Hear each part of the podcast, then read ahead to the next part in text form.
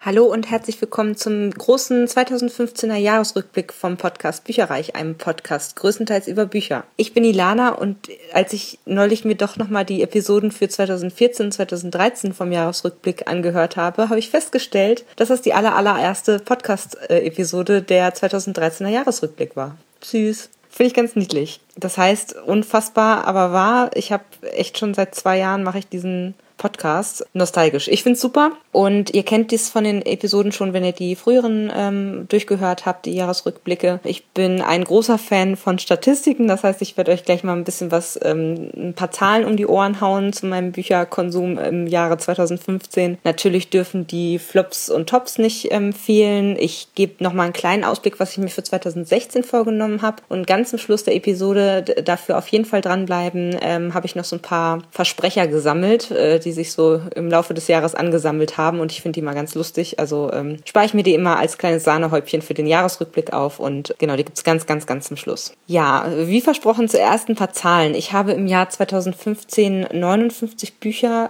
gelesen, in Anführungsstrichen nur. Ähm, ich hatte 2014 äh, sage und schreibe 88 Bücher beendet. Das ist allerdings ein Ausreißer gewesen, muss man wahrscheinlich auch sagen, weil ich 2013 59 Bücher genauso wie dieses Jahr ähm, gelesen hatte und ich glaube davor das Jahr auch auch.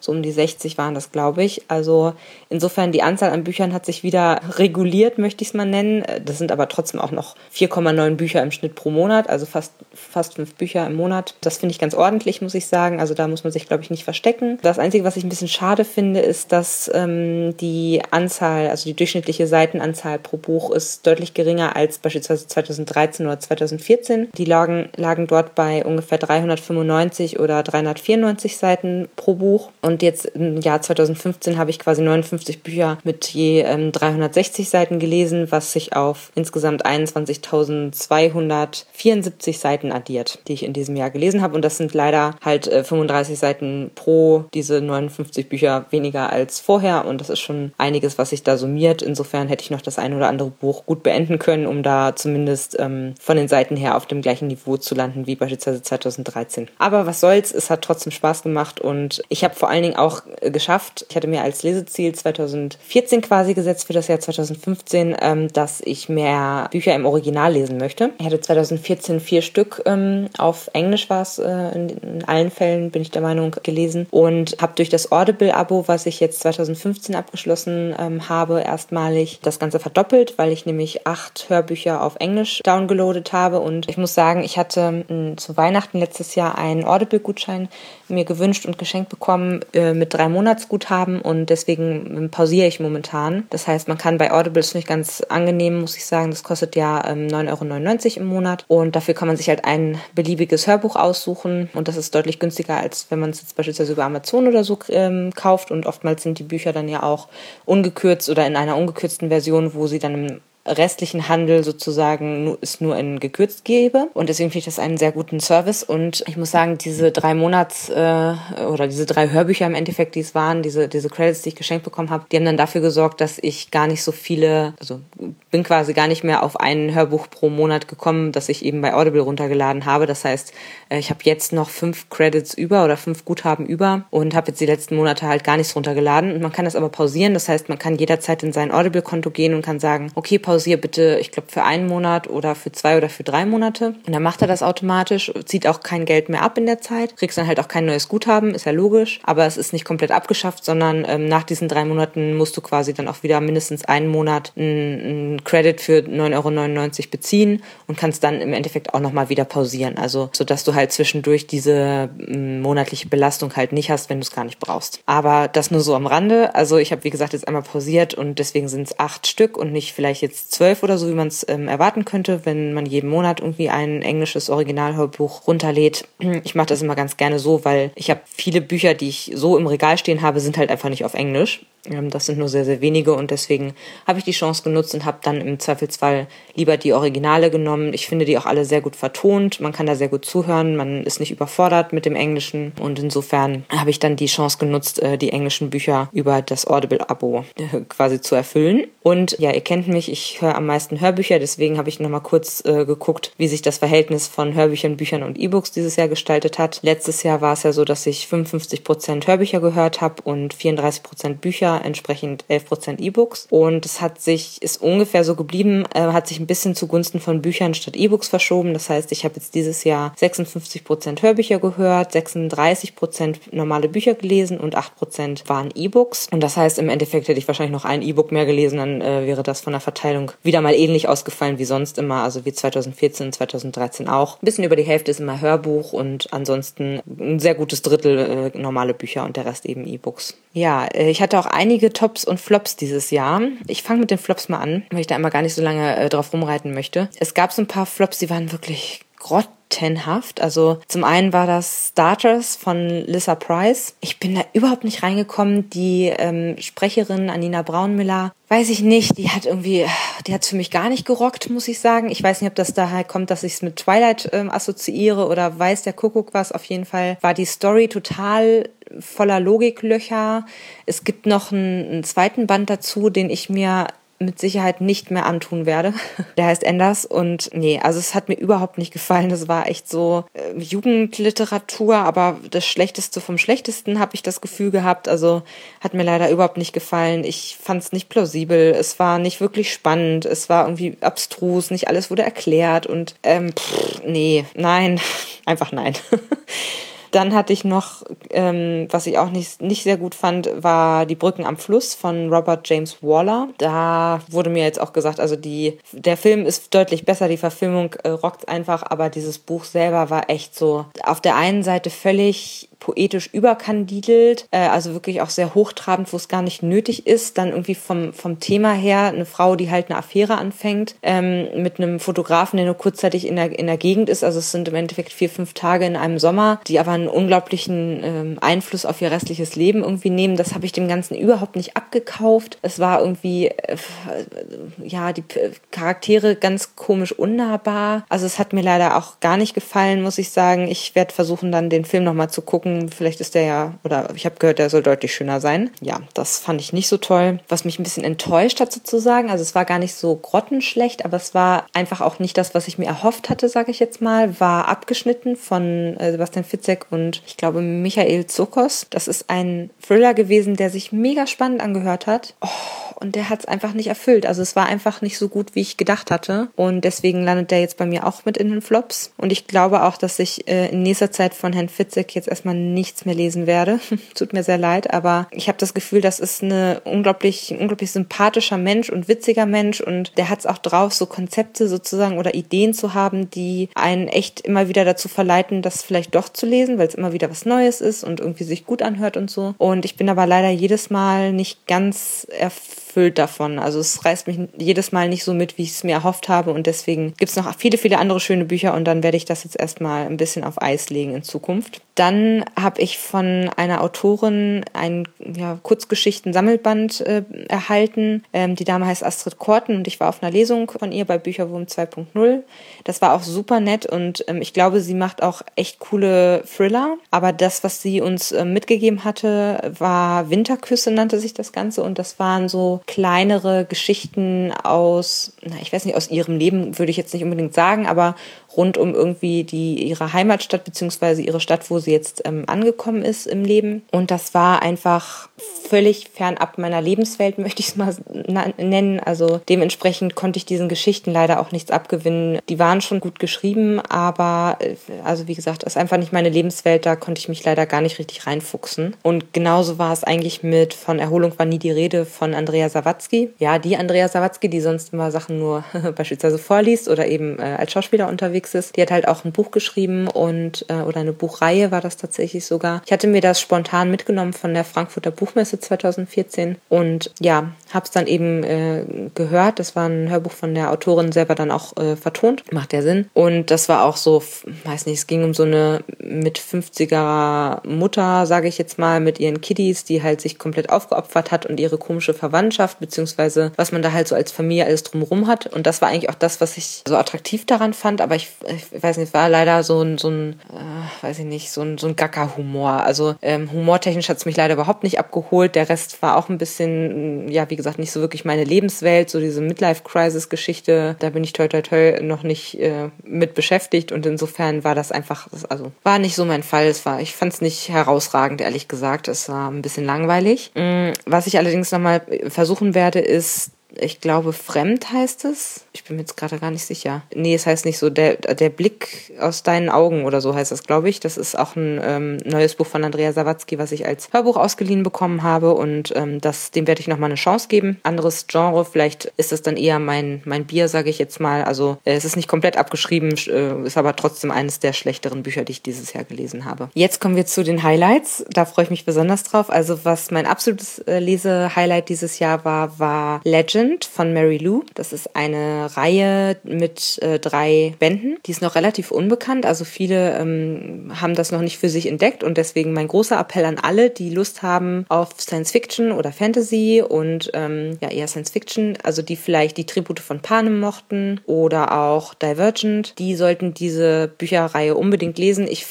es hat mich so berührt. Es war irgendwie, ich habe Rotz und Wasser geheult, ich habe mich gefreut, ich habe mitgefiebert. Es war actionreich. Es ist aus unterschiedlichen Perspektiven geschrieben, was immer mal wieder das Ganze auflockert. Ich fand es sehr plausibel geschrieben, auch wenn einige Sachen natürlich in der, in der Zukunft spielen, ähm, hat man sich sehr gut reingefunden. Es war jetzt also nicht komplett abgehoben, sondern schon auch unserer Welt sehr ähnlich, nur halt ein bisschen, ähm, ich sag mal, weiterentwickelt. Es war unglaublich fantasievoll im Sinne von, ähm, dass auch unterschiedliche Dystopien oder Staatsformen, äh, mögliche Staatsformen aufgezeigt wurden von der Autorin, also so Regierungsarten, sage ich jetzt mal mal. Das fand ich sehr, sehr cool. Und die Charaktere sind einfach super. Ja, es gibt wieder eine Dreiecksbeziehung, aber nur eine leichte. Das fand ich nicht so prickelnd, aber ja, die Charaktere sind einfach so niedlich und man fiebert total mit denen mit und kann sich auch da sehr, sehr gut reinfinden. Der ähm, männliche Protagonist ist halt sehr so mitreißend irgendwie, also so, so, so ein kleiner Clown irgendwo auch und sehr charmant. Und sie ist halt so ein bisschen Marke Streber, sage ich jetzt mal, und äh, lernt durch ihn dann wirklich auch das äh, normale Leben kennen, möchte man fast sagen. Also sie ist sehr halt in ihrem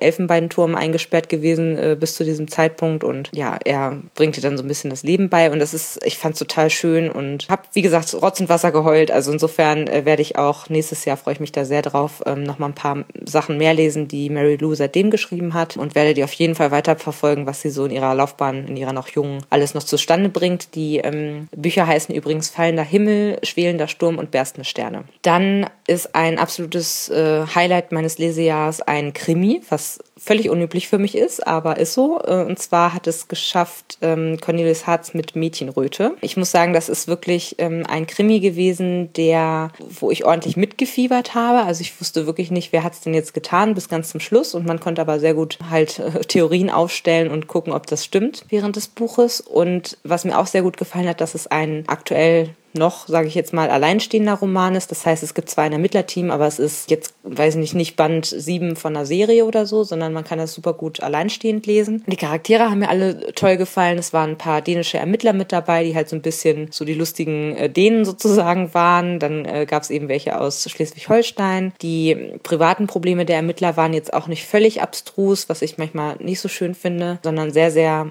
ich sag mal, bodenständig und glaubwürdig. Und insofern hat das alles für mich unglaublich gut gepasst gepasst. Absolute Leseempfehlung. Dann habe ich sehr genossen, es gab einen neuen Band von Robert Galbraith. Das ist ja J.K. Rowling, nur eben ähm, als Pseudonym schreibt sie ja ähm, die Cormoran Strike Bücher. Das sind auch, ja, Krimis, Thriller, man weiß es immer nicht so genau. Und zwar freue ich mich da immer auf jeden, jeden neuen Band, der rauskommt. Irgendwie ist es ähm, immer sehr, sehr schön. Man fiebert irgendwie so mit. Ich weiß auch, dass 2016 ein ähm, ja, neuer Band davon rauskommt, die heißt Die Ernte des Bösen, gibt's ab März. Und da freue ich mich schon so drauf. Und das, was ich jetzt dieses Jahr gelesen habe, war der Seidenspinner. Und ich habe immer das Gefühl, es wird immer besser als der Vorband, Vorgängerband, was schon gar nicht mehr möglich ist, habe ich irgendwie so das Gefühl. Also die sind relativ unaufgeregt von der, von der Schreibweise her, aber sie sind immer sehr solide. Man weiß wirklich als Leser bis zum Schluss nicht, wer war es denn, was sind jetzt die Umstände, die dazu geführt geführt haben, dass da jetzt irgendjemand äh, tot aufgefunden wird oder vermisst wird oder was auch immer. Dass eben also ein Verbrechen geschehen ist. Und der, ähm, ist ganz witziger Kniff, der Detektiv, der hier die Hauptrolle spielt, der weiß das oftmals schon vor den Lesern. Und äh, dann wird es eben in der großen Enthüllungsszene dann immer äh, offenbart, was es denn war. Und ähm, das ist sehr, sehr, sehr, sehr, sehr clever gemacht. Und das hieß jetzt der Seidenspinner und da ging es um das Verlagswesen. Und ich glaube, da hat sich J.K. Rowling vielleicht auch das ein oder andere Mal endlich von der Leber weggeschrieben, was ihr so in den letzten Jahren äh, untergekommen ist. Das äh, tat bestimmt sehr, sehr gut so für sie. Und ja, da wurde halt ein Autor umgebracht, so wie er in einer nicht veröffentlichten äh, Geschichte jemand, also einen, einen, einen Protagonisten sozusagen umgebracht hat. Und ja, dann war halt nicht klar, wer hat denn, wer kannte überhaupt dieses, dieses Skript, wer kann es gewesen sein? Ist er überhaupt schon tot oder wurde er noch nicht oder wie auch immer? Also ich,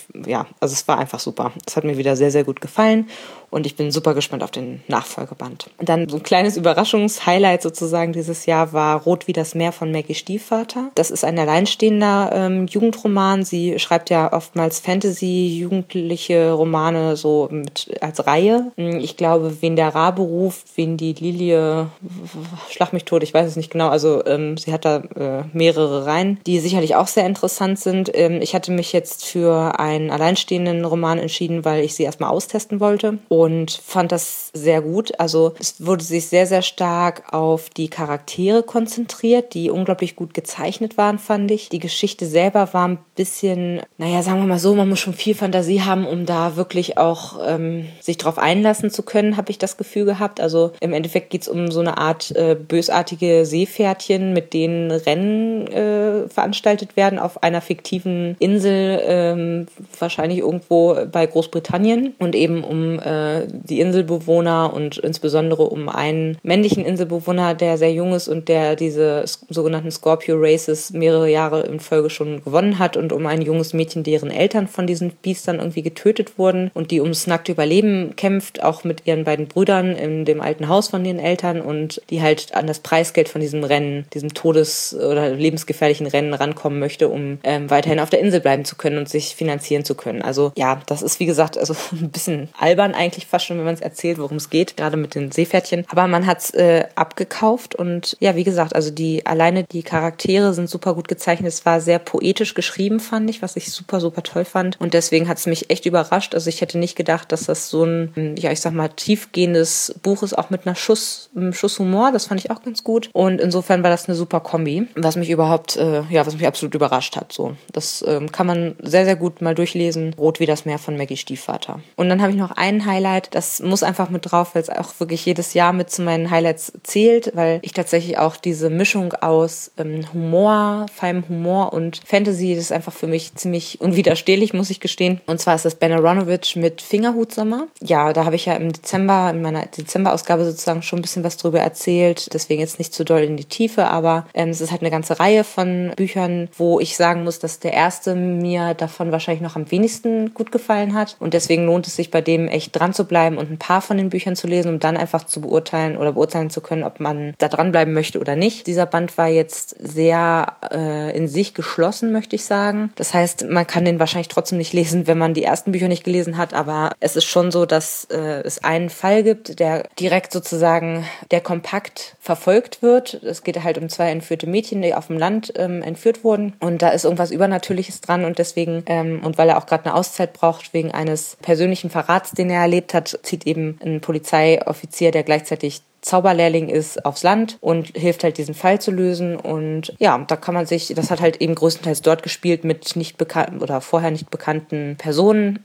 Und deswegen war das äh, ja so ein ziemlich alleinstehender Roman. Und aber ich fand es sehr, sehr gut, dass auch diese Rahmenhandlung nicht überstrapaziert wird und, und jetzt nicht allzu stark dann da rein ähm, gefallen ist. Das fand ich eigentlich äh, sehr, sehr positiv, muss ich sagen. Ja, also insgesamt lässt sich sagen, dass ich die Jahreschallenge, die ich mir gesetzt hatte für 2015, nämlich beim sogenannten Bücher Bingo sechs Reihen zu füllen, leider nicht erfüllt habe. Mhm, ich weiß auch gar nicht, wie das irgendwie kommt, aber ähm, ich bin nicht mal annähernd dabei. Ich möchte mir auf jeden Fall also vornehmen, dass ich 2016 zumindest diese sechs Reihen, die ich mir vorgenommen habe, dass die wirklich ähm, einmal voll gemacht werden. Ach so, ich wollte gar nicht sechs Reihen voll machen, sondern acht, merke ich gerade. Also die, die würde ich auch ganz gerne noch voll kriegen. Und ich habe da noch so ungefähr, ähm, ja, müssen ja dann 21 freie Felder sein. Die würde ich ganz gerne dieses Jahr noch füllen. Die anderen beiden Reihen lasse ich raus. Das ist irgendwie Ort des Geschehens und Herkunft des Autors. Und das sind dann halt so verschiedene Länder, die dann da äh, möglich wären. Ähm, das lasse ich, glaube ich, raus. Aber diese acht möchte ich tatsächlich ganz gerne noch beenden können. Ja, schade, aber macht nichts, weil ich sowieso in der Verlosung nicht mit bei war. Und es hat mir einfach unheimlichen Spaß gemacht, da ähm, mir jedes Mal zu überlegen, welches Buch könnte jetzt für welches Feld passen. Und ich glaube, es wird auch nochmal eine Herausforderung bei den Feldern, die jetzt noch offen sind, da auch ja genügend Bücher zu finden, die diesen Kriterien entsprechen, weil das wirklich teilweise auch äh, schwierige Felder sind. Insofern ist das, glaube ich, auch für 2016 nochmal eine schöne Herausforderung. Und das werde ich einfach in meinem stillen Kämmerlein so ähm, dann weiterführen. Das, da freue ich mich schon drauf. Ansonsten habe ich mir jetzt nicht großartig irgendwie vorgenommen, dass ich, weiß ich nicht, 80 Bücher oder so lesen möchte nächstes Jahr, sondern das lasse ich einfach mal laufen. Was ich mir vorgenommen habe, das hatte ich mir eigentlich letztes Mal schon vorgenommen, war ähm, bisschen mehr von meinen Lieblingsautoren sozusagen zu lesen. Also das ist zum einen Michelle Mead, die hatte ich ja 2014, gehörte die zu meinen Highlights und deswegen, von der habe ich nämlich auch noch einige E-Books und die würde ich eigentlich total gerne alle mal lesen und dann ist irgendwie ständig irgendwas anderes dazwischen gekommen oder ich hatte auf andere Sachen mehr Lust und dann habe ich das irgendwie dieses Jahr komplett aus den Augen verloren. Ich glaube, ich habe kein einziges Buch von ihr dieses Jahr gelesen. Das geht so nicht. Das möchte ich also 2016 auf jeden Fall, ähm, ja, einige Bücher von ihr lesen und auch von Mary Lou hatte ich ja jetzt auch erwähnt, die hat einige, ich glaube ein oder zwei neue Bücher schon raus und das wird sicherlich auch in Zukunft ähm, einiges noch ähm, von ihr zu erwarten sein. Insofern möchte ich von ihr noch was lesen dieses Jahr. Und ich habe es kurz vorhin schon erwähnt, von Robert Galbraith kommt ab März die Ernte des Bösen raus. Ich habe auch gesehen, dass von Ben Aronovich der nächste Band irgendwann im November 2016 auf Englisch zumindest erscheint. Das heißt, ähm, wahrscheinlich wird das eher so eine Art äh, 2017 Buch sein für mich, aber sobald das da ist, werde ich das auch wieder kurz und klein lesen. Falls das halt in diesem Jahr noch erscheint, dann ist es halt äh, 2016, aber sonst eben äh, 2017. Und ich werde auf jeden Fall, das ist das Einzige sozusagen, was ich mir konkret vorgenommen habe, und das kann man, glaube ich, auch ganz gut so, ich sag mal, nebenbei oder als wirklich Jahreschallenge, wo man nicht irgendwie in den ersten zwei Monaten mit fertig ist, sondern ähm, was das ganze Jahr einen begleiten wird. Und zwar habe ich mir vorgenommen, eine Kurzgeschichte pro Monat zu lesen. Ich habe da ja zwei bis drei Kurzgeschichtensammlungen zu Hause, die dafür sich wunderbar eignen werden. Und zwar habe ich einmal von Alice Munro zu viel Glück geschenkt bekommen, als sie den Literaturnobelpreis bekommen hat. Ähm, das ist also auch schon ein bisschen her. Ich glaube, 2014 ist das gewesen. Ähm, zu Ostern oder so habe ich den geschenkt bekommen von meiner Mutter. Und da sind zehn Erzählungen drin, sodass es ungefähr 36 Seiten pro Erzählung sein wird. Also ich finde, das geht total, pro Monat dann eine davon zu lesen. Und dann hätte ich halt noch ein Kurzgeschichten-Sammelband, das nennt sich Krimi-Kätzchen. Und das sind 14 Geschichten, die jeweils ungefähr 18 Seiten ähm, lang sind. Damit habe ich dann 24. Das wären dann schon fast so zwei pro Monat. Also ich muss mal gucken, ob ich die ähm, mir die beiden Bücher sozusagen vornehme oder ob ich den Heckenritter von Westeros gelten lasse. Das sollen angeblich drei Geschichten sein, wobei es dann allerdings so wäre, dass jede Geschichte 106 Seiten umfassen würde und ich glaube fast, das zählt dann schon nicht mehr als Kurzgeschichte, das ist dann wahrscheinlich so eine Novelle oder so. Also ich mache entweder, dass ich ähm, zu viel Glück mit den zehn Geschichten plus die drei Geschichten vom Heckenritter von Westeros halt lese oder die zehn Geschichten von äh, Zu viel Glück und die 14 von Krimi-Kätzchen und dann habe ich halt 24 und dann lese ich halt aus jedem eins sozusagen pro Monat etwa. Das muss ich mir noch überlegen. Aber auf jeden Fall habe ich mir vorgenommen, halt so mindestens eine Kurzgeschichte pro Monat zu lesen. Ja, und ich denke damit, das reicht dann auch. Ne? Also wie gesagt, eine Kurzgeschichte pro Monat. Gucken, dass ich die äh, ja, Autoren, die ich gerne mag, dass ich die häufiger mal lese. Jahreschallenge Bingo, die acht Rollen voll mache. Und dann werde ich wahrscheinlich auch noch das ein oder andere Buch lesen, bevor es in die Kinos kommt. Also ich habe jetzt zum Beispiel gehört, dass die fünfte Welle Ende Januar erscheinen soll im Kino. Es wurde also verfilmt. Und das finde ich ganz spannend, weil ähm, ich das eigentlich auch als Rezensionsexemplar erhalten sollte. Das ist bisher noch nicht angekommen, aber äh, ähm, ich hoffe, das tut's bald, weil dann kann ich mir das nämlich im Vorhinein zum Film nochmal zu Gemüte führen, bevor ich das wirklich angucke. Und genau, ich denke mal, damit, da werden auch nochmal so ein, zwei Sachen auf uns zukommen, die ich halt vorher noch ganz gerne weghören möchte. Genau, ansonsten jetzt kommen noch die äh, Blooper-Versprecher, wie auch immer man sie nennen möchte, für euch zum Anhören. Ich verabschiede mich schon mal und wir hören uns 2016 mit ganz normalen, regulären Episoden von Podcast Bücherreich. Bis dann, tschüss!